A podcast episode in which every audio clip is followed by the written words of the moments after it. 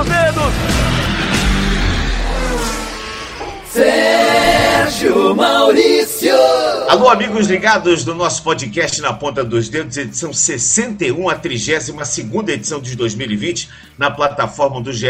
Globo e nas demais plataformas agregadoras de podcast do Brasil e do mundo. Você tá ligado comigo e com os comentaristas dos canais Globo, Luciano Burti. Tá bom, Luciano? Fala, Serginho. Tudo bem? Prazer estar aqui mais uma vez. Felipe Giafone. Abração, Serginho, Burti. Vamos para mais um, né? E com direito à vinheta. Rafael Lopes. E aí, Rafa? Voando baixo, Sérgio Maurício, um abraço para vocês. Final de semana passado movimentado e tem estreia na Fórmula 1 nesse fim de semana. Estreia na Fórmula 1, que a gente já, já vai falar, o GP de Portimão, mas a gente começa a falar do que a gente viu na Stock no final de semana passado.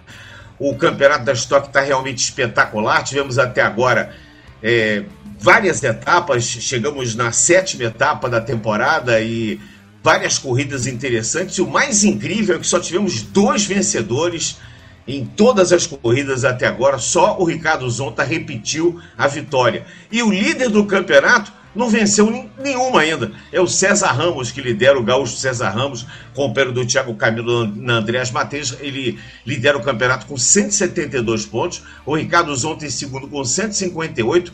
Coladinho nele o Ricardo Maurício com 154. O Rubinho 149. O Thiago 148. E o Gabriel Casagrande aparece na sexta posição com 133. Tivemos as provas de Goiânia, depois Interlagos. Tivemos a corrida do milhão em Interlagos corridas 1 e 2 de Londrina, corridas 1 e 2 de Cascavel, tivemos Cascavel de novo e o Velocitar, que teve duas etapas, portanto, no domingo, duas corridas de 30 minutos, mais uma volta. Eu queria saber dos nossos queridos comentaristas o que, é que vocês acharam do fim de semana e esse campeonato, sem dúvida, eu acho que a gente pode classificar como o campeonato da pandemia, né? A pandemia tá tudo louco, tá louca também a estocar, com apenas o Ricardo Zonta vencendo e essa pá de vencedores que nós tivemos aí. E que bom, né? E assim, pessoas que estão vencendo que não venciam, que não, não, tinham vencido ainda, como os casos do, do Nelson Piquet, por exemplo, do Rafa Suzuki, é, mais uma vitória do Bruno Batista. Enfim, a gente está tendo surpresas agradabilíssimas. O Diego, que já não venceu um tempão, venceu também. Júlio Campos não venceu um tempão, venceu também. Eu queria que a gente começasse o nosso, a nossa largada aqui, o nosso sinal verde, falando da Stock Car. Ô Sérgio, eu vou, eu vou começar porque eu fui o, o espectador, né? Acompanhei o trabalho que você e o Rafa fizeram juntos, é, narrando a corrida, comentando a corrida, e eu concordo, tá? O grande ponto positivo da etapa é, esse equilíbrio, né? Você vê pelos vencedores, né? Quantos vencedores, né? Diferentes.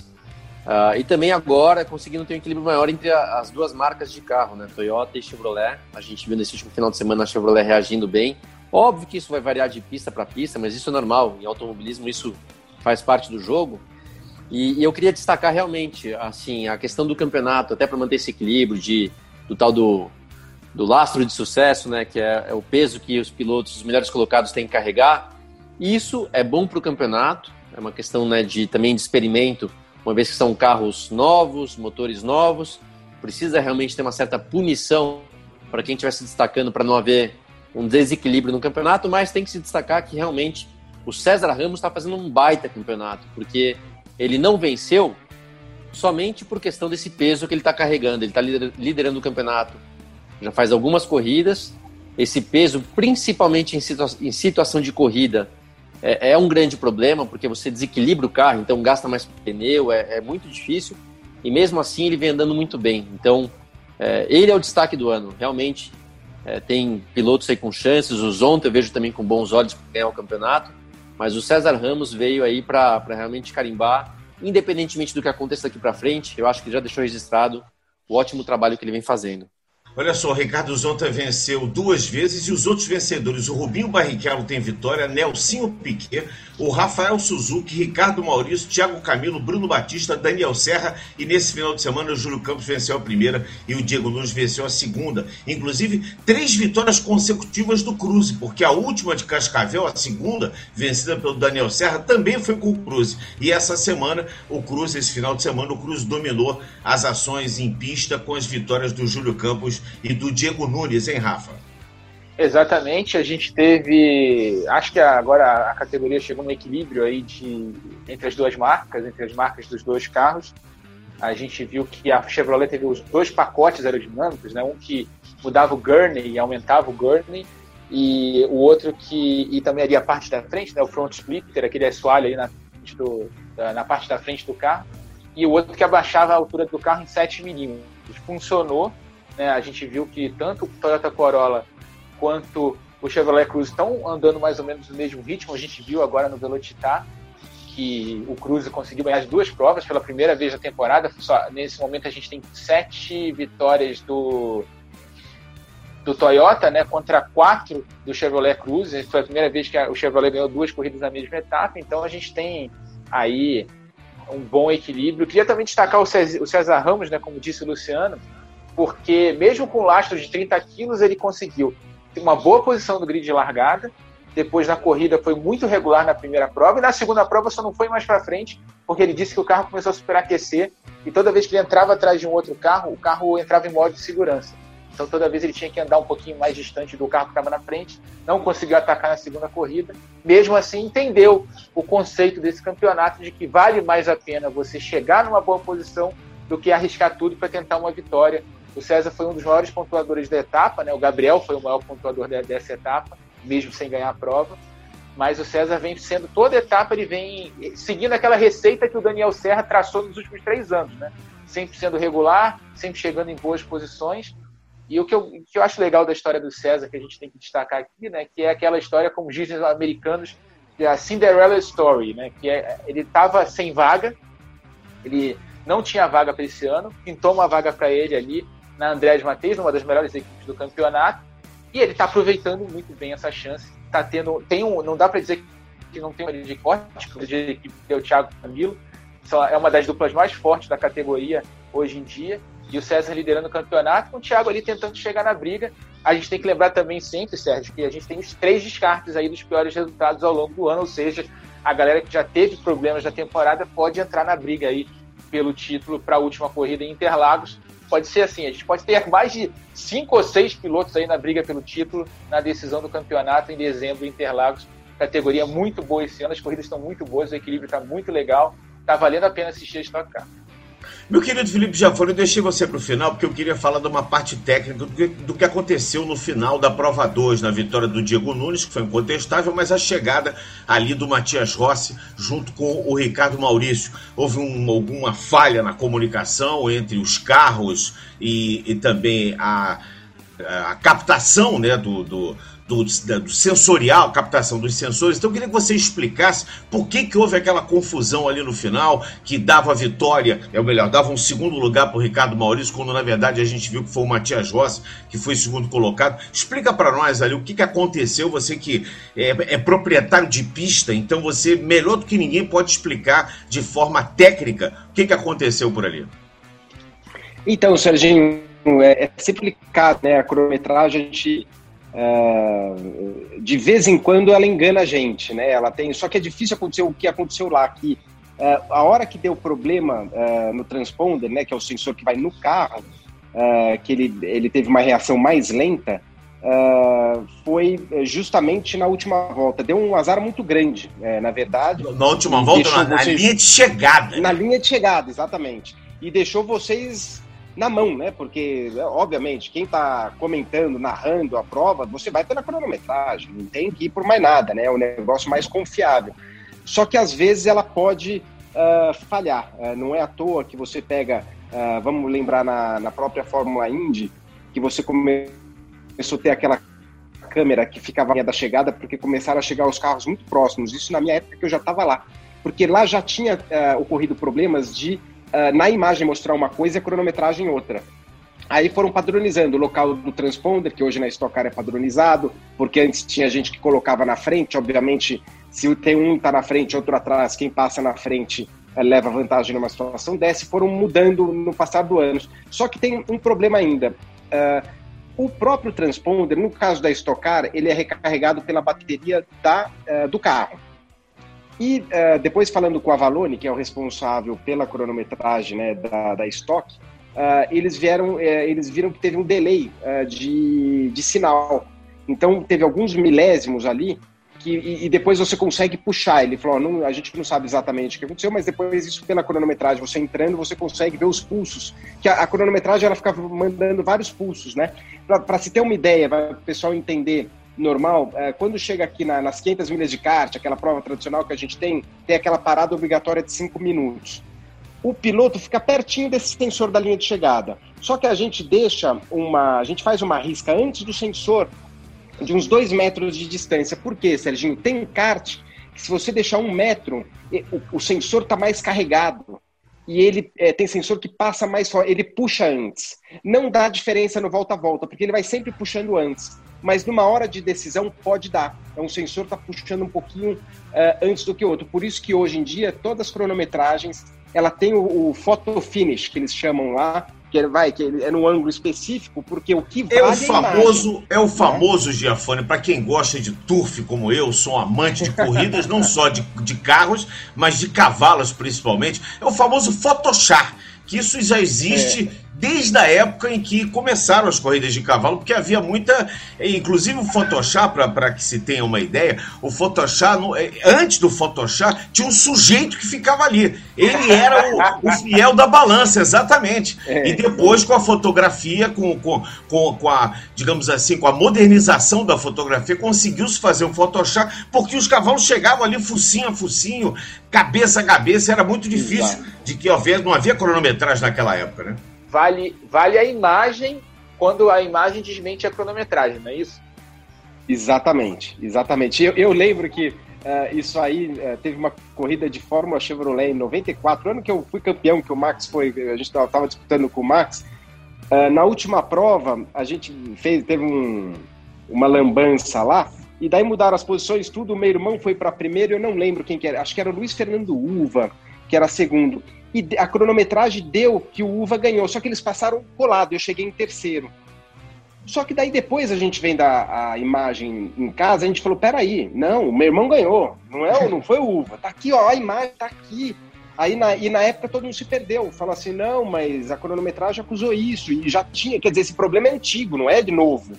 Né? É, é, obviamente que a cronometragem hoje está muito mais é, né, apurada, muito melhor, mas ainda acontece essas zebras aí. Isso aí vira e mexe, dá um. dá, dá, e, e aí até o pessoal entender. Quando existe uma falha, por exemplo, o transponder caiu do carro, ou o transponder quebrou, parou. Por isso que o cara tem toda a cronometragem, tem um cronometrista ainda que no visual, ele, ele no, na linha, a linha transmite um bip, ele fica com um foninho no ouvido. Então todo carro que passa faz pip, pip, é para ele saber que ca aqueles carros tá funcionando, que está com o transporte. Isso qualquer um, da Fórmula 1 até o kart, né, na, qualquer, qualquer cronometragem. Então ele fica acompanhando. A hora que passou um carro e não fez o pip, ele vai lá e dá um no manual. As voltas dele começam a sair volta manual, errada. Uh, quer dizer, errada, com uma diferença, né? É, tanto que isso se acontece na classificação, o carro é obrigado a entrar para box, que aquela cronometragem aí já não vale para classificação, porque o cara vai estar tá digitando a volta dele no dedo. Na corrida, o que vale é, é, a, é, a, foto final, né? Então, na corrida, por mais que o volta a volta talvez vai ter a diferença do dedo do cronometrista, mas na real vai estar tá sendo. Uh, né, você tem aquela foto para tirar o problema do, do, do, do. A gente vai ter agora nos dias 7 e 8 de novembro a etapa de Curitiba, são duas corridas. Depois Goiânia, 22 de novembro, corrida única. E Interlagos que fecha a temporada. Temos os descartes. Eu, eu não estou lembrando bem, Rafa, você me ajuda, por favor. A corrida de Interlagos vai valer pontos dobrados também? Vale dobrado. Vale dobrado e eles mudaram também as duas é, próximas etapas, né? Curitiba e Goiânia. Vão ter três corridas em cada um. Vai ter uma no Vão sábado. Vão ser três corridas uma no sábado e duas no domingo, nesse esquema que a gente viu, por exemplo, na etapa passada lá em Cascavel. Mesma coisa, treino classificatório no sábado, treino classificatório no domingo, uma corrida de 40 no sábado, duas de 30 no domingo. E aí tem Bom, então nós temos mais temos mais sete corridas pela frente, né? Porque serão seis então em três em Curitiba e três em Goiânia. Isso aí. E mais a corrida de Interlagos, que é a sétima corrida, que é prova única que fecha a temporada com pontuação dobrada. Isso. Ou seja, o campeonato está absolutamente aberto. Absolutamente aberto. A Stock, acho que há muito tempo não tem aí um campeonato com tantas é, possibilidades, né? Com uma classificação aí que, que que traz o, o, o, o César Ramos em primeiro, enfim, mas tudo pode mudar, porque realmente esse campeonato 2020 é um campeonato assim bastante diferente dos demais. Há muito tempo que eu não vejo um campeonato tão competitivo, com uma pontuação tão apertada. Eu acho que até o Giro Campos, que está em 14 com 100 pontos, ainda tem condições de brigar pelo título.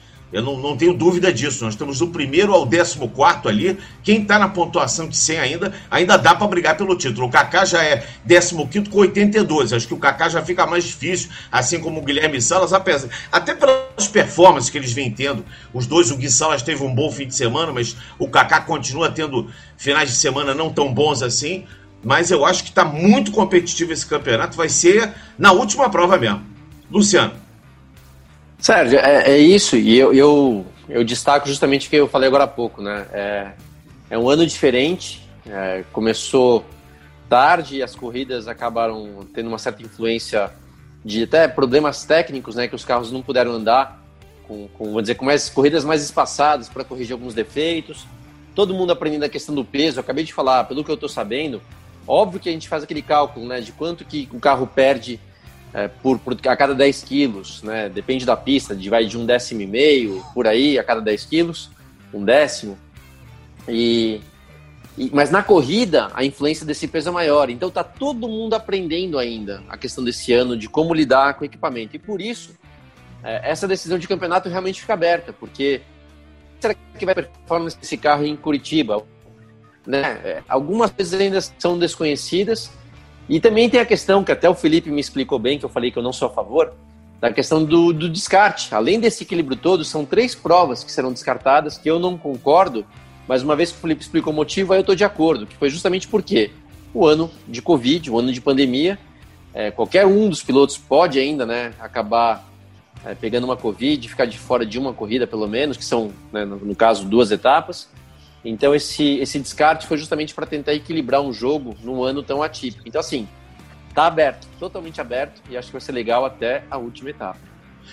Muito bem, saindo do GP de, que, a, que a gente acompanhou a, essas, essas duas provas lá no Velocitar, na Fazenda da Velocidade, lá em Nova Lausanne, em Mogi Guaçu. É, volta a se encontrar a estocar no mês de outubro. E a gente vai passar agora para falar do GP de Portugal, que vai ser a 12 etapa da temporada 2020, vai ser no Algarve.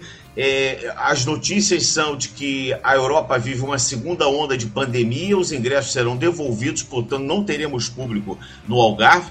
Em Portugal, final de semana dos dias, próximo final de semana, sexta 23, sábado 24, domingo 25.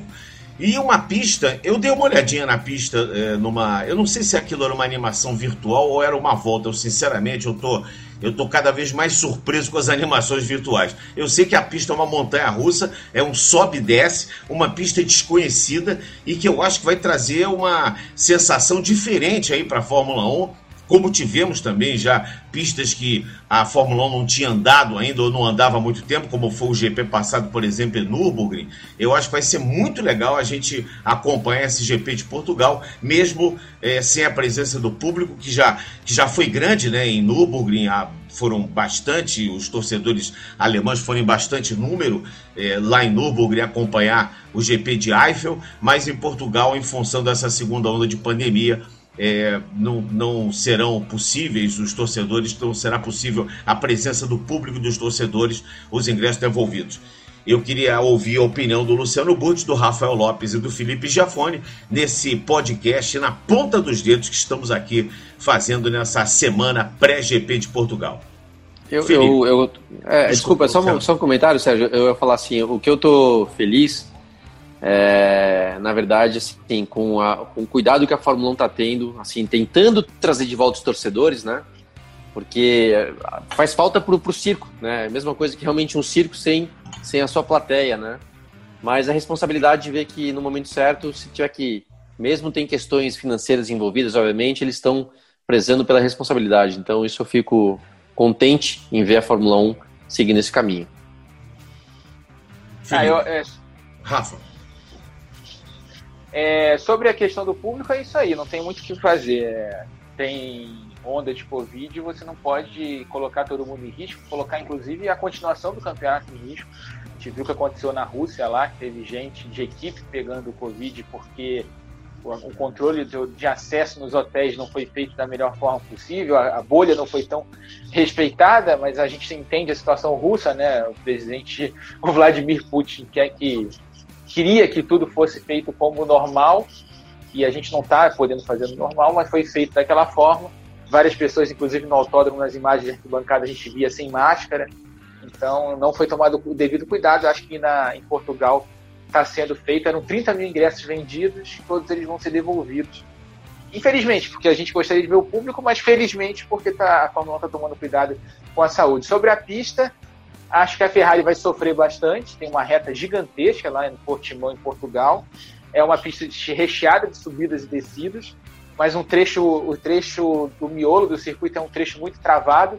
E ontem eu estava vendo George Russell falando, ontem, segunda-feira, né, a gente está gravando o podcast na terça-feira, é, eu vi o George Russell falando que ele não concordou com a escolha é, do layout da pista. Portimão tem várias opções de traçado e uma delas ali na primeira, é, seria uma primeira curva um pouco mais travada do que a que foi escolhida. A primeira curva em Portimão nesse fim de semana vai ser uma curva 1 de 90 graus rápida, né, que vai que dá acesso à curva 2 de 90 graus.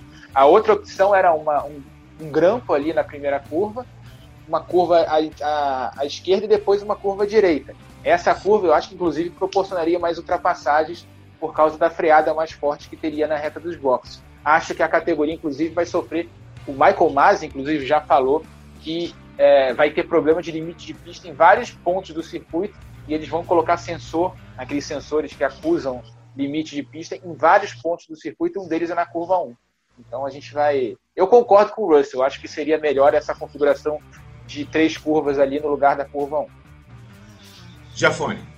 É, eu, sempre tem uma pista nova assim é, é bacana. Eu estou aproveitando para dar uma, uma olhada na, no tempo aqui. Parece que não chove, não, hein? A temperatura não, não, ok, mas mais é, alta, né? De, é, chuva.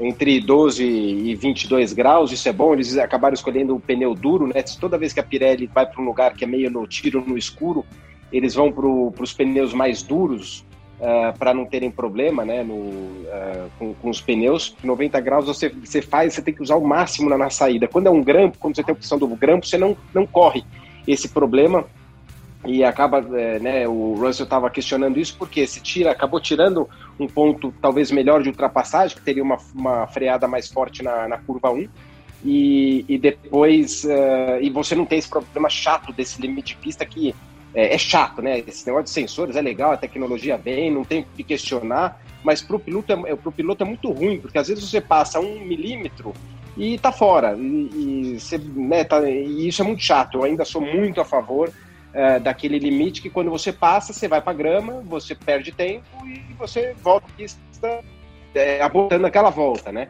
E eu acho que tudo isso que vem acontecendo, eles andando nessas pistas esse ano forçadamente, né, pistas mais tradicionais e que não estavam tão preparadas para a Fórmula 1, os pilotos estão vendo, né? Você começa a ver que eles estão começando a comentar justamente isso. Pô, vamos, vamos ter brita, vamos colocar um limite de pista mais legal, é, vamos, né, para que o, o, piloto perca tempo e, e, não fique esse negócio de, de ter que ter sensor em todo lugar e, e chato. Então, Uh, do, pelo que eu vi, eu dei uma voltinha virtual. Na verdade, não foi virtual, foi me mandaram uma volta de um protótipo de, de algum tempo atrás. E é, é realmente o que vocês falaram, é uma montanha russa, né? O negócio sobe, desce para todo, é bem complicado. Inclusive, essa, essa pista não tinha homologação para Fórmula 1 justamente por causa disso. Uh, então, eles tiraram, eles cenaram esse problema. Eu acho que, se eu não me engano, era mais na curva 11, 12, ali por, pela 9, 11, 12 é, que tem os, os tiros no, no, escuro, e eles acabaram dando a graduação, fazendo com que uh, eles colocassem né, os, uh, como é que fala, os painéis eletrônicos para poder avisar o, o, piloto da frente. Porque hoje, quando eles colocam as, as pistas modernas que você tem esse voo cego, eles fazem num limite que se, é só para o piloto perder a visão do asfalto. Mas se o cara está rodado na frente, o piloto que vem atrás ele enxerga o capacete para cima, da metade do carro para cima. Uh, e, então, assim, eles evitam fazer pistas como antigamente, que desaparece, né? Assim, que o carro, se tiver parado lá na frente, você dá no meio dele. Isso aí eles estão evitando ao máximo. E quando isso acontece, tem que tirar uh, você tem que ter uma, uma ótima sinalização lá para estar tá em cima do gol ali. Muito bem, Hamilton 230 pontos, o Valtteri Bottas 161, Max Verstappen 147 são os três primeiros colocados. O Daniel Ricciardo com esse pódio, ele deu um pulo na classificação dele, foi para quarto com 78, conseguiu tão é, sonhado pódio para Renault e o pódio da Discord, o pódio da tatuagem, até o Felipe já foi se meteu nisso. Na quinta posição, Sérgio Pérez com 68, Lando Norris tem 65, depois o Alexander Albon é sétimo com 64, o Charles Leclerc é oitavo com 60, desculpe, o Alexander Albon com 64, é o Leclerc com 63 é o oitavo. O Lance Stroll, que ficou de fora por causa da dor de barriga, tem 57 pontos. É nono, o Gasly é décimo colocado com 53. Depois o Sainz é décimo primeiro com 51. Aí tem um pulo até o Esteban Ocon, que tem 36 pontos. É o décimo segundo. Aí o Vettel aparece em décimo terceiro com 17 pontos apenas. Daniel Kvyat tem 14. O Huckenberg, o Huckenberg é 15 no campeonato com 10. O Giovinazzi tem 3. O Kimi tem 2.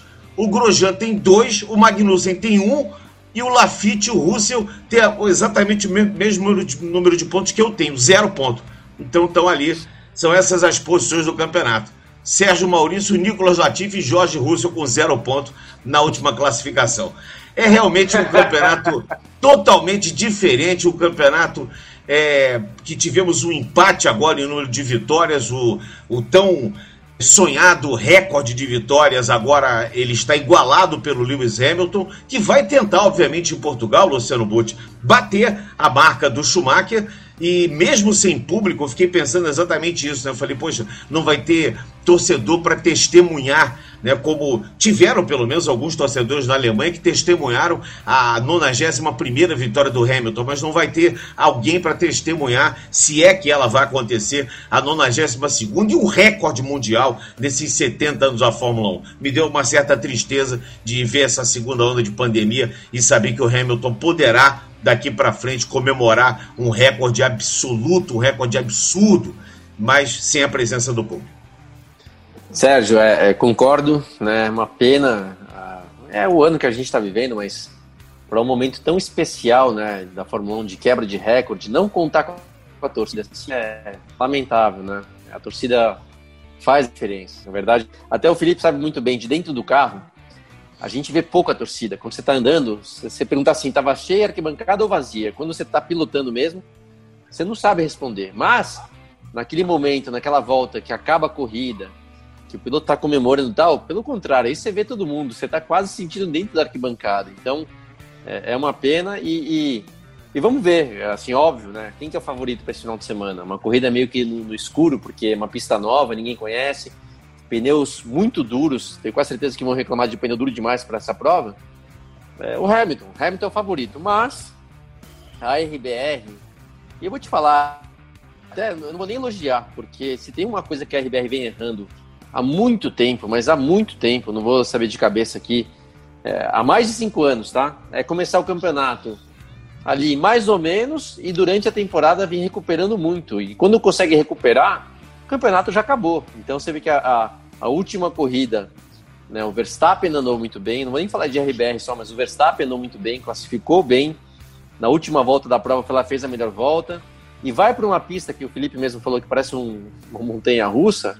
Vou te falar, a RBR tem muitas chances nesse tipo de pista.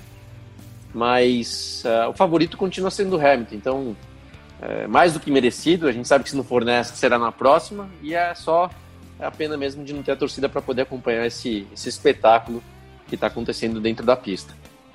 Muito bem, olha aqui, a notícia que surgiu é que o Mick Schumacher ele é, deve acertar definitivamente com a Alfa Romeo é, o, Nick, o, Nick, o, Nick, o Mick Schumacher queria fazer a sua estreia na Fórmula 1 exatamente na Alfa Romeo, mas em função de não ter acontecido o treino no sábado, mas ele é um dos pilotos, quer dizer, eu acho que está mais garantido, Rafa, para a próxima temporada.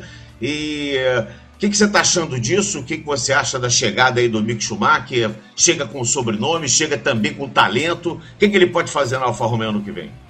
Então, Mick Schumacher era, era pule de 10 que ia, ser, ia ter uma vaga na Fórmula 1 no ano que vem, pelos, principalmente pelo sobrenome, ele é piloto da academia Ferrari, filho do heptacampeão Michael Schumacher, está liderando o campeonato da Fórmula 2 nesse ano, foi campeão da Fórmula 3. Só que os dois campeonatos que ele. A Fórmula 2 está é, praticamente ali na liderança do campeonato, é o favorito para o resto do, do, das últimas corridas do ano, que vão ser no Bahrein. Mas uh, ele tem um, algo em comum nesses dois campeonatos, tanto na Fórmula 3 europeia quanto na Fórmula 2. Ele tem uma reação muito grande depois da segunda metade do campeonato. Na segunda metade do campeonato, ele começa a, a, ter muitos resultados. Eu quero ver ele na Fórmula 1, primeiro porque a Alfa Romeo não é um dos carros de ponta, é um carro hoje que anda lá atrás, né, brigando com a Williams ali para não ser a pior equipe, é Alfa, Haas e, e Williams ali na briga pela última, para não ser a última do, do, grid, né? A Williams é favorita, mas a Alfa sempre fica ali, belisca um pontinho ou outro de vez em quando com o Kimi e com o Giovinazzi. Mas é, para mim não é nenhuma surpresa ver o, o, o Mick Schumacher aí, se for confirmado realmente na Fórmula 1 no ano que vem, para mim era, era, o grande, era a grande aposta aí. Quem está fora da Fórmula 1, pelo que eu vi nos últimos dias, é o Kevin Magnussen. A imprensa dinamarquesa colocou o Kevin, primeiro nas duas semanas tinha colocado o Kevin praticamente fechado com a Haas do ano que vem, e agora coloca ele 99% fora da Fórmula 1 no ano que vem seria o. Porque o Nikita Mazepin, que é piloto da Fórmula 2 e o pai dele é um milionário russo, é, chegou com uma grana muito forte na Haas e teria comprado uma das vagas para o ano que vem. Então seria uma mudança total de pilotos na Haas para o próximo ano. Quer dizer, tá tudo aí muito pegando fogo. Tem a história do George Russell poder perder a vaga na Williams é, para o Sérgio Pérez, né? Porque só para explicar para quem está ligado aí, a gente falou algum, algumas, alguns programas atrás sobre a história da Williams que tinha renovado tanto com o Latifi quanto com o George Russell para o ano que vem. Só que isso foi feito na gestão da Claire Williams. Uhum. Quando teve a mudança de dono, um gatilho nos contratos tanto do Latifi quanto do Russell que pode ser revista aí a condição de titulares é, para o ano que vem. A questão é que o Sérgio Pérez tem dinheiro que é uma vaga na Fórmula 1, seria um ativo bem útil para Williams, um piloto com experiência ali para tentar melhorar a, a, fase da equipe inglesa, que hoje é a pior equipe da Fórmula 1. Mas aí você tem várias questões aí. Primeiro, ver qual o dinheiro que, qual a quantidade de dinheiro que vai valer a pena. Se é o dinheiro que o Latifi coloca na equipe, se é o dinheiro que o Pérez pode colocar na equipe, ou se é o dinheiro que o Russell coloca na equipe indiretamente, com desconto que a Mercedes dá no fornecimento de motores para Williams. Então, é uma equação muito complicada para ver quem vai perder a vaga. O papo na imprensa europeia é de que o Russell perderia essa vaga e que o, e o Pérez assumiria uma vaga na Williams, levando todos aqueles patrocinadores mexicanos que ele tem. E ainda tem mais uma coisa para o ano que vem, que agora fervilhou também na última semana, do Esteban Ocon perder a vaga na Renault para o Pierre Gasly que está tá ali na AlphaTauri, não vai ser, não vai subir para Red Bull. Tem o Nico Huckenberg, que o Helmut Marko tem elogiado bastante tal. Não acredito nele na Red Bull, mas vai que acontece. Mas a, tem a questão do Pierre Gasly, porque a Renault viu uma chance ali de pegar um francês com vitória. Pierre Gasly é, pode ser ali um piloto útil para o marketing interno dela, lá correndo ao lado do Fernando Alonso, um bicampeão pela equipe francesa em 2005 e 2006. Então, Quer dizer, o mercado de pilotos parecia todo resolvido, come, começou a pegar fogo de novo. Era isso exatamente o que eu ia falar. Tava tudo certo já, e de repente parece que passou um tsunami. Né? Eu vi aqui uma, uma, uma matéria do, do, do, Globo Esporte, do GE. Globo, é, bem interessante, falando sobre os confirmados e os dúvidas, por exemplo, na própria Mercedes, o Hamilton ainda não renovou o contrato. O, o, o Bottas está tá confirmado, mas o Hamilton não renovou ainda. E o Toto disse que só vai é, sentar com o Hamilton para negociar. Eles chegaram a um acordo, só vão sentar para negociar quando acabar a temporada. Na Ferrari, o Leclerc confirmado, o Sainz chegando, o Vettel saindo. Um pouco mais para frente, na McLaren, confirmado o Lawrence Sainz indo, indo para a Ferrari e chegando o Daniel Ricciardo. Na Alpine, confirmado o Fernando Alonso, né? Porque o Esteban Ocon, essa altura, não está confirmado mais é o, o, piloto confirmado é o Alonso, né? A gente fica na dúvida é, se o Ocon e, vai estar ou não. Na Aston Martin. Tá jogando, e o que está jogando contra o Ocon é o desempenho dele nesse ano, porque ele está tomando um baile do, do Daniel Ricciardo. Exatamente. Na Aston Martin, o Lance Stroll confirmado e chegando o Vettel. O Pérez aí nessa saída dele, nessa é, busca por um carro. Na, na AlphaTauri, por exemplo, os dois pilotos podem sair. O Yuki Tsunoda também foi muito comentado pelo, pelo chefão, é, pelo Helmut que ele pode ser piloto a entrar na vaga ou do Kivet ou do Gasly. E o Sérgio Sete Câmara, é possível? Segundo o staff deles, continuam negociando com a AlphaTauri, mas as chances estão cada vez menores aí, principalmente por causa do Yuki Tsunoda, que vai fazer um teste, inclusive, com um carro antigo da AlphaTauri agora por esses dias. Estava na fábrica da equipe italiana é, nessa semana passada fazendo banco, se ambientando com a equipe. O Sérgio Sete Câmara, que andou muito bem lá no Japão, no primeiro final de semana dele na Super Fórmula, fez a primeira pole da Honda lá na temporada no Japão na corrida cometeu um errinho na saída do pit stop, saiu com o pneu frio, não mudou a regulagem dos freios, acabou abandonando a prova, mas fez uma grande corrida, muito elogiado pelos japoneses e pelos ingleses que fizeram a transmissão da corrida. Na raça, os dois fora, né? O Grosjean e o Magnussen. O Grosjean já era carta fora do baralho, pelo menos dito aí pela imprensa. E o Magnussen, que estava cravado, agora está descravado. É, tem Pedro Fittipaldi e tem o Luiz Deletrat também, né, o, o, que está correndo por fora aí. O Callum Aylot também pode ser possível nessa equipe. Na Alfa Romeo também. O, o Nikita Mazepin, que você acabou de falar, né? O Mick Schumacher está quase que confirmado na Alfa. O Giovinazzi e o Kimi Raikkonen, sei lá o que, que vão fazer. E na Williams, o Nicolas Latifi, esse está confirmado mas o, a outra vaga pode ser do Sérgio Pérez, o George Russell estaria sem assento, portanto, para o ano que vem. Eu, Felipe Jafone, o que, que, você está achando disso tudo, hein? Caraca, para completar, só falta o Hamilton no final do ano dar uma de Nico Rosberg lá e falar: não quero mais brincar. Já ganhei é, essa porcaria aí, aí, vou deixar. Aí o, Russell tá, aí o Russell arruma uma vaga. Exatamente. Eu acho que assim, o que eu, o que eu vejo, a, pior de todas essas situações, para mim é do Russell porque assim é um baita talento. A gente está vendo que o cara é diferencial, é, é diferenciado, porque tipo dá para entender o Pérez no lugar do Russell. Ele traz dinheiro, é um cara que para uma Williams vai fazer, uh, vai ser ok para Williams e tá tudo certo. Mas um Russell fora é uma pena. Magnussen, Grosjean, Giovinazzi, uh, tudo bem. É, já estão já estão já estão fazendo hora, né? Exatamente. É, Principalmente é, essa dupla da Haas, né? o próprio Ocon, que né, vocês mencionaram, uh, não mostrou porque veio. Lembrando, né, a, a, prova do ano anterior, vai, ele ficou um ano parado, mas aquela última prova no Brasil, ele batendo com, uma, com o Verstappen lá na frente, uh, fazendo né, bonito, se, se trocaram. Eu lembro que eu era comissário, eu tive que penalizar, chamamos os dois da sala lá e demos uma. O, o Verstappen acabou, a gente né, decidiu, acho que foi a primeira vez que ele Ô, ia ser Felipe, comissário. Você deu, uma de, você deu uma de Dana White lá, separou os dois ali? Não, não, não. Quando chegou lá na sala dos comissários, eles estavam calminho. Mas eu lembro que pô, que punição que a gente vai dar para esse cara, né? Porque ele tem que ser alguma coisa, e, e, acho que foi a melhor punição possível, que foi ele perder um fim de semana das férias dele para ser comissário desportivo numa, né, como consultor piloto de uma, de uma corrida da Fórmula E, e ele mesmo falou que, que gostou muito da experiência depois, porque começa a ter um outro ponto de vista. Mas então o Ocon falando do Ocon, também, pô, o Ricardo deu um baile nele, né? Eu esperava o Ocon um pouco mais perto. Então, disso tudo que a gente está falando, o que para mim o pior mesmo é, é, seria ver um Russell fora da Fórmula 1. É, eu até não esperava muito do Ocon. Você sabe que do Ocon eu não esperava, porque ele, ele tirou aquele ano, digamos, sabático, sem querer ser, né? Porque ele foi é, afastado da Fórmula 1 e ficou como piloto de testes. E o piloto perde um pouquinho ali, né? Quando ele vai retomar, aí já. Eu acho que ele perdeu um pouquinho a sequência da carreira, jovem ainda. Sim, né? Esse, sim. Esses anos sabáticos não costumam ser bons com raríssimas não. exceções, os anos sabáticos não costumam ser bons. Vamos ver como é que vai chegar o Alonso depois dessa, desses dois anos fora da Fórmula 1. Por mais que ele tenha guiado aí é, 24 horas de Le Mans, Fórmula Indy, hein, Luciano? É, é, é sempre uma situação é, diferente. A Fórmula 1 é o bicho mais nervoso que tem sobre rodas no mundo, né? Ô Sérgio, é, é, é, a, a, prova a gente tem que se basear em fatos, né? Tudo bem que teve lá o, o Alan Prost, que teve um ano sabático, né? Me corrija se estiver enganado, acho que foi um ano sabático e voltou para vencer o campeonato de é, 93, 93 na Williams. É, Como mas eu falei, raras um carro... exceções. Então, mas era um carro assim, era, era a Mercedes de hoje, concorda? Uhum.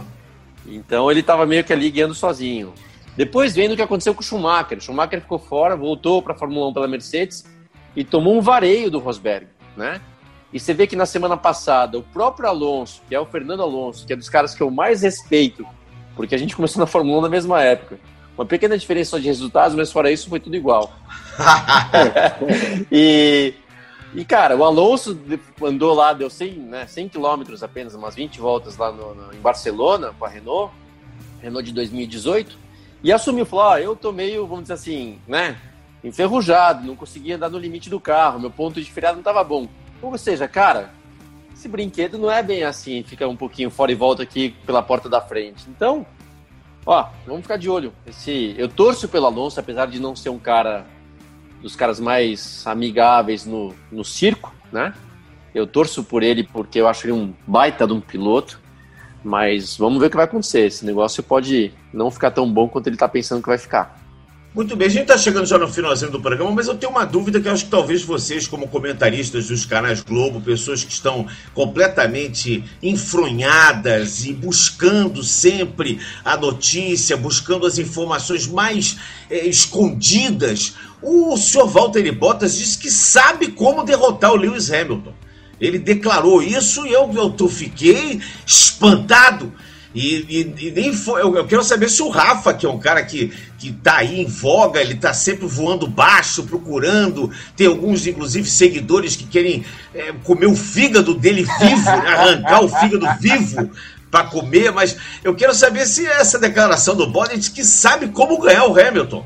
E o mundo só, quer só, saber. Só uma pergunta, o Rafa, será que ele tava numa balada lá na Finlândia com, com o Raikkonen? é. e, depois, e depois acabou dando essa entrevista? Porque. É, Jesus, hein? Eu entendi, eu entendi o que ele quis dizer, Serginho e Luciano. Ele falou que nos melhores dias dele, ele consegue bater o Hamilton nos melhores dias dele. O problema é que o melhor dia dele é uma vez por ano. Ah. Esse é o drama. Agora ele não consegue. Mas é, é, o que eu acho é que eu falei isso já aqui no programa passado, já falei isso, acho que numa transmissão. Acho que o Bottas tinha que pegar ali, ó. Pega um, tro, um trocadinho ali do salário dele, contrata o Nico Rosberg de consultor, que foi o único cara que o Jason Button da McLaren em um ano conseguiu bater o Hamilton, foi o único companheiro de equipe que conseguiu bater o Hamilton e o, e o Nico Rosberg, obviamente, no título de 2016. Mas o único piloto que conseguiu tirar o Hamilton do sério mesmo naquele ano do Alonso lá, quem tirou o Alonso do sério foi o Hamilton, né? na McLaren em 2007. Mas o único piloto que conseguiu tirar o Alonso, o Hamilton do sério, ali daquele, daquele desempenho dele sempre muito bom, sempre muito regular, ah, o Rosberg. Então eu chego pro Bota, Bota, chega aqui, Nico, vem cá, me dá umas dicas aí do que, que eu tenho que fazer para superar o Hamilton. E aí eu acho que é a única forma dele conseguir bater. Mas ainda assim, o Hamilton está em outro patamar, como é, a gente fala da expressão da moda, é, o, o, Bottas é um piloto muito bom, e a gente sempre fala isso, é um piloto bom, mas aí a gente vê dentro da Mercedes a diferença de um piloto bom para um gênio. O Hamilton é um gênio da Fórmula 1, é um dos maiores pilotos da história da categoria, vai bater todos os recordes do Schumacher, e o Bottas ali é um bom piloto que, num bom dia, consegue ganhar uma corrida, consegue fazer frente ao Hamilton, mas só isso, só isso. Luciano e Felipe Jafone, que já tiveram essa experiência, você tem um piloto, um companheiro de equipe ali, é o cara primeiro a ser derrotado. E eu acho que o Bottas deve estar sofrendo tanto com isso que, obviamente, nos dias que ele consegue derrotar o Hamilton, ele, ele fica feliz, como a gente viu né, na vitória do, do GP da Rússia, por exemplo, mas, mas é, do, no, do GP passado, perdão. Mas é, quando ele não consegue, quando acontece o que aconteceu, aliás, foi o GP da Rússia, exatamente, quando acontece o que aconteceu em Eiffel, é, eu acho que isso deve dar uma frustração para ele muito grande, porque ele estava ali com tudo para poder ganhar a corrida, e, e acaba sendo no, cometendo o erro e acaba sendo é, derrotado pelo seu companheiro de equipe. Eu acho que isso vocês, como piloto, viveram isso no boxe ali, né, contra o seu companheiro de equipe, derrotaram e foram derrotados. Quer dizer, isso, isso é um sentimento ruim ali dentro do boxe, né? Oi, Felipe.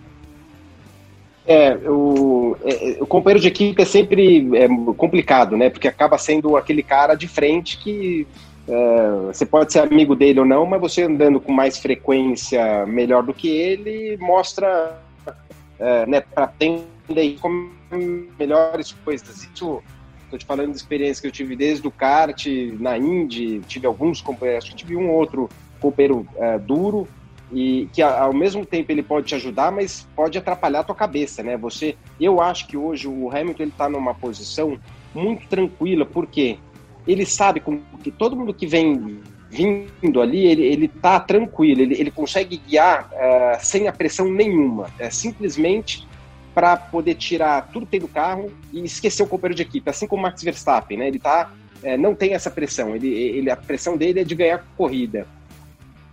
Isso também acontece no caso do Hamilton porque ele tem um carro bom. Vamos lembrar, como o Burt falou agora, do Schumacher. Né? O Schumacher era um piloto espetacular, mas a gente viu muita besteira dele também. A gente viu umas coisas quando ele ia lá para trás e vinha fazendo umas lambanças, né? Assim.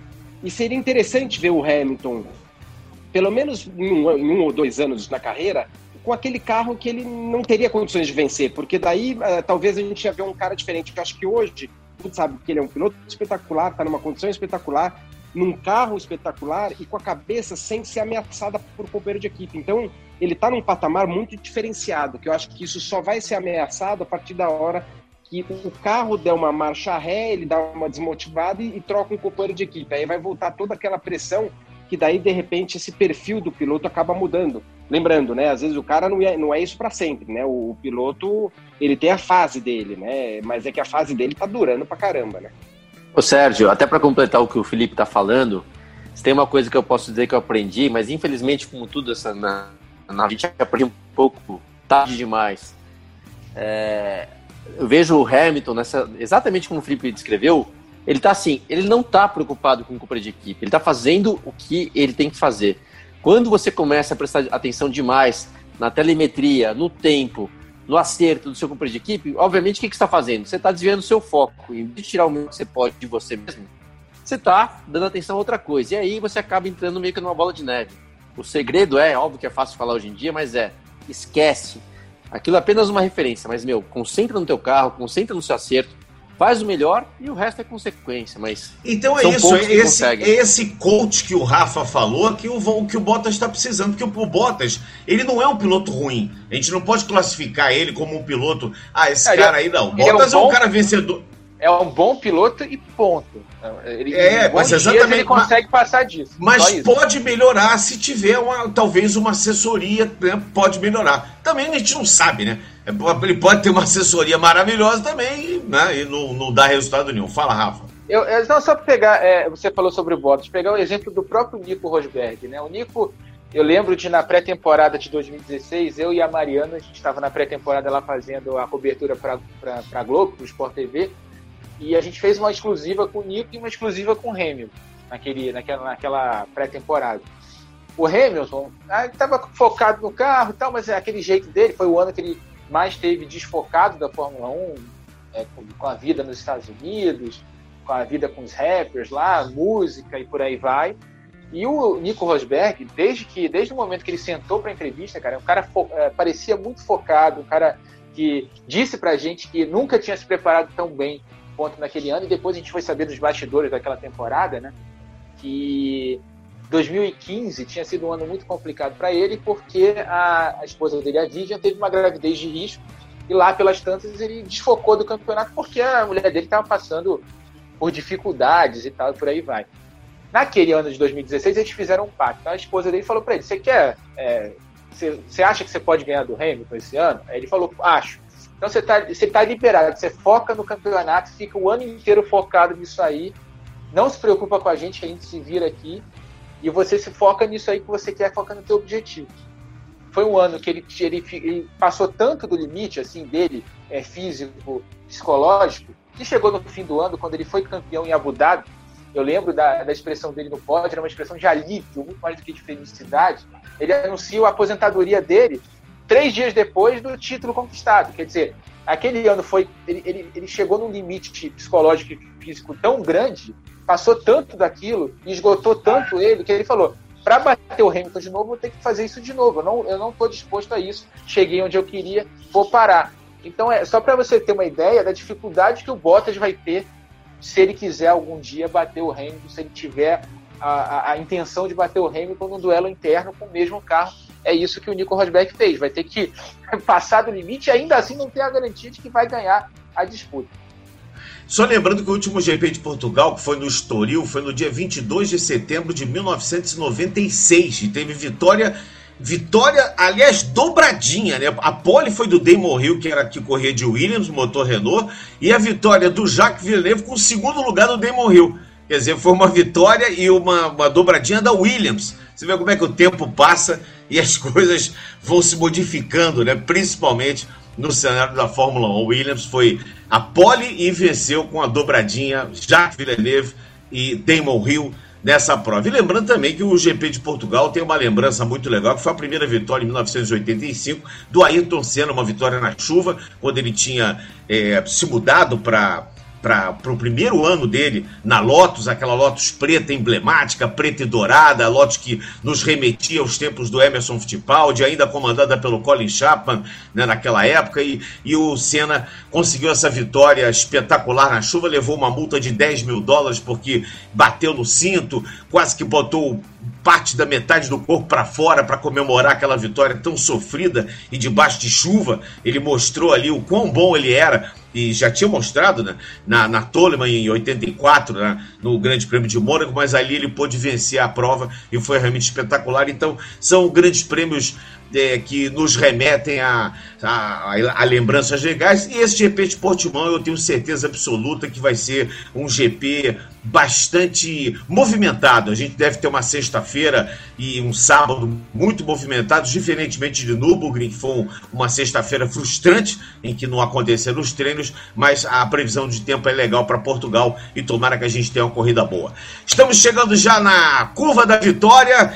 E estamos vendo já a bandeira quadriculada. Luciano Burti, um grande abraço. Faz uma aposta aí, Luciano Burti. Pole vitória para o GP de Portimão e que fique registrado aqui nesse podcast para que depois ninguém queira mudar no sábado lá, como alguns integrantes aí fazem, querem mudar, né? Então fique registrado aqui. Eu vou inclusive pegar um papelzinho e vou anotar para quem é, Boa, Serginho. Vou anotar aqui, Luciano Burti. Vamos boa, lá. Serginho, Pole position boa. e vitória. Luciano do Hamilton, por favor. Pole, Pole do, do, Hamilton. Uhum. Vitória do Verstappen. Verstappen, certo. Oi. Então agora, sou Felipe Giafone. Vamos é, cronologicamente. Caraca. Você acredita que ele roubou o que eu ia falar exatamente isso? Eu, eu ia ah, falar o Verstappen. Rapaz, eu acho que. Uh, é, uh. Não, Sim. é verdade, para dar um. E também tem aquela história da Mercedes, só para completar, né? Todo mundo fala, ah, mas a Mercedes está. Uh, sempre chega no final do ano, a RBR chega, mas para mim não é isso. A Mercedes congela já, já tá pensando no ano que vem, já tá no carro do ano que vem, tá tudo pro ano que certeza, vem. Aí eles certeza. chegam, agora começa do ano que vem, aí a, a diferença volta. Então eu acho que sim, a gente vai ter uma RBR com o Verstappen mais próxima, cada vez mais próxima nesse final do ano, que é legal. Então, vamos lá, para mudar, agora para mudar, eu vou mudar. Não, não precisa mudar, você pode até repetir, mas aí tudo bem, mas você não, pode até. Não, mas precisa ser você diferente, você põe é, eu também Hamilton. Acho. O Bottas vai mandar-lhe a Bottas, vou anotar também, vai mandar-lhe a Bottas na pole que ele já mostrou que nos dias bons ele, ele faz. E na corrida, o Bottas vai mandar-lhe a Bottas e vai vencer essa corrida. Vai então vai, vão ser dois dias bons consecutivos. É, o Bottas vai ser o cara. E ó, e se bobear, o Huckenberg entra aí e passa o do campeonato. Essa pode ser uma outra.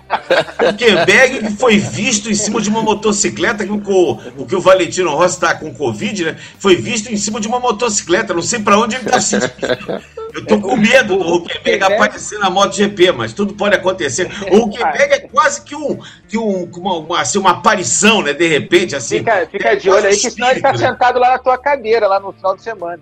Pois é, sei lá, tô com medo, né? Tô com medo. Vou falar na sexta, vou sentar antes na sexta. Rafa Lopes, vamos lá, pole position e vitória. É, vamos lá, pole do Hamilton. Hamilton. Vitória do Verstappen. Vitória do Verstappen. Então eu vou aqui, SM, eu vou de pole do Verstappen e vou de vitória de Hamilton. Boa. Pra contrariar vocês todos. Boa. É então, olha isso aqui, ó. Então, que, que ninguém esqueça: Luciano Burti, pole do, do cofre. e vitória do Verstappen. Felipe Jafone, pole do Bottas, vitória do Bottas. Rafa Lopes, pole do Hamilton, vitória do Verstappen. E eu, ao contrário, pole do Verstappen e vitória do Hamilton. Nós já estamos vendo a bandeira quadriculada. Eu queria agradecer aqui aos comentaristas dos canais Globo, Rafael Lopes, Luciano Burti e Felipe Jafone pela parceria. Um grande abraço a todos, hein, rapazes? Valeu, valeu, Serginho. Tamo junto. Final de semana, inclusive, estamos juntos de verdade. Sempre um prazer estar aqui com vocês. A gente tá junto de verdade aqui também. Aqui não é nada, aqui é de verdade também. É, boa, boa, boa, boa. Felipe Giafone, que deve estar tá com uma fome danada, né, Felipe? Nossa, já, meu, já tá, passou, já tá, já estamos gravando aqui o Mickey, tá na hora, a barriga aqui já tá, já tá comendo som do barulho aqui. Um abração. Até um mais. abraço, Rafa. Valeu, gente, obrigado. A gente tá junto lá sexta-feira no estúdio, lá, dois metros de distância. Ah, é, vamos passar o serviço a partir de 6h45, né? Às 7 o GP de Portugal não sacrifica tanto, né? 6h45 estaremos juntos para o início da primeira sessão de treinos livres, depois às 10 da manhã. Enfim, estaremos juntos durante todo o final de semana acompanhando a Fórmula 1. Um abraço para você, Rafa. Abração, Sérgio. Abração, Felipe, Luciano. Você que está ouvindo aí na ponta dos dedos. E final de semana promete muito na Fórmula 1.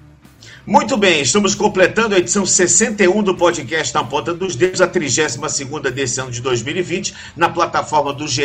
Globo e nas demais plataformas agregadoras de podcast do Brasil. Um grande abraço a todos. Esse podcast tem edição do Bruno Mesquita e do Maurício Mota, coordenação do Rafael Bastos e gerência do André Amaral. Eu quero mandar um abraço especial para o André, para o Alex Chicletinho, que mandou aqui uma mensagem para nós, muito legal, uma mensagem é, agradecendo pelo podcast, parabenizando a todos nós. Então, Alex Chicletinho, valeu demais sua homenagem. Estamos ligados aqui sempre nos canais Globo e você no podcast na ponta dos dedos. E aí, tá ligado? Velocidade nos canais Globo, emoção na pista. Na ponta dos dedos.